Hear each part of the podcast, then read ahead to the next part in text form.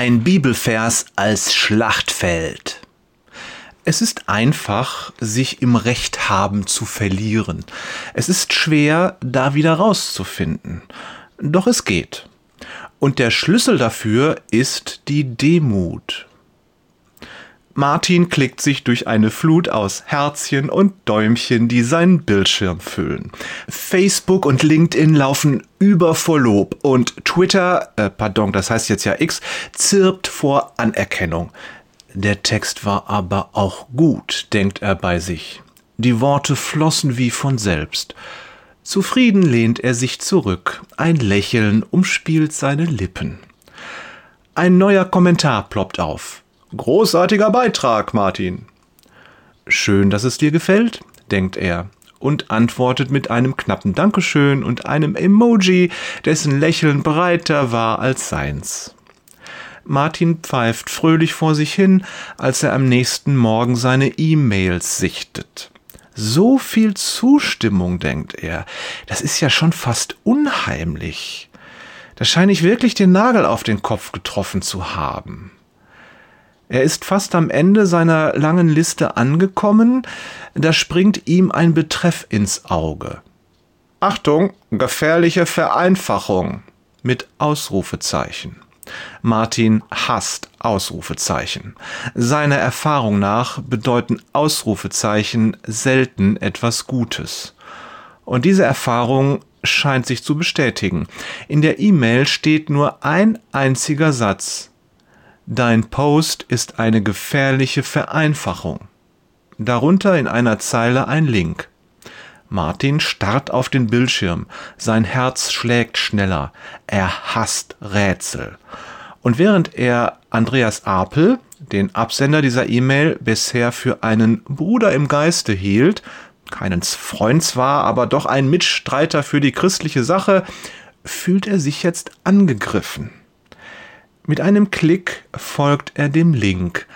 Ein Blog öffnet sich, keine Bilder, nur Text, schwarz auf weiß.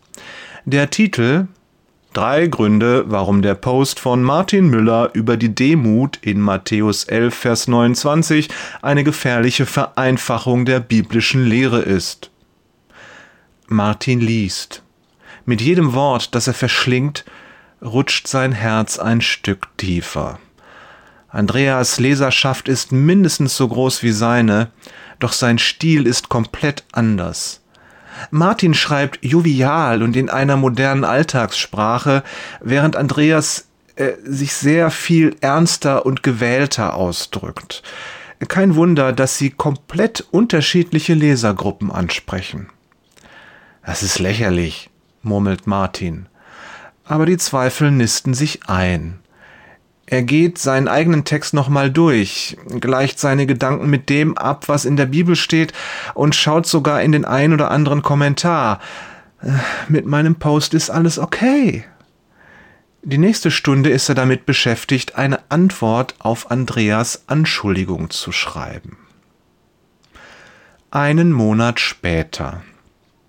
Die Meinungsverschiedenheit zwischen den beiden Bloggern hat hohe Wellen geschlagen. Irgendein User hat die Medien darauf aufmerksam gemacht und so mancher Journalist greift die Geschichte auf und rückt sie genüsslich in den Fokus der Öffentlichkeit. Eine gewisse Häme schwingt mit, wenn man ihre Artikel liest. Seht ihr, zwei Christen und nicht einmal über einen Bibelvers können sie sich einigen. Martin blutet das Herz. Eines Abends beschließt er, den Stier bei den Hörnern zu packen und bietet einem besonders giftigen Journalisten aus dem bibelfernen Milieu ein Interview an. Der lässt sich nicht zweimal bitten und drei Tage später treffen sich die beiden in einem Café nicht weit vom Marktplatz. Der Journalist fackelt nicht lange herum.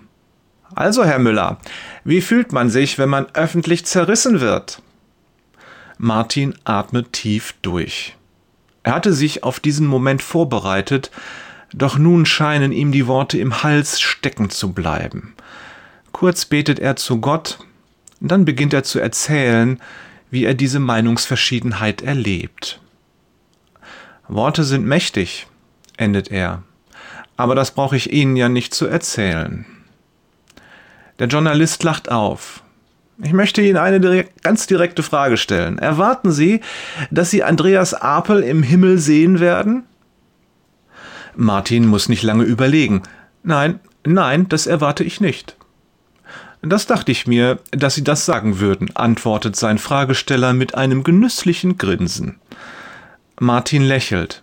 Das mag sein, aber Sie wissen nicht, was ich meine.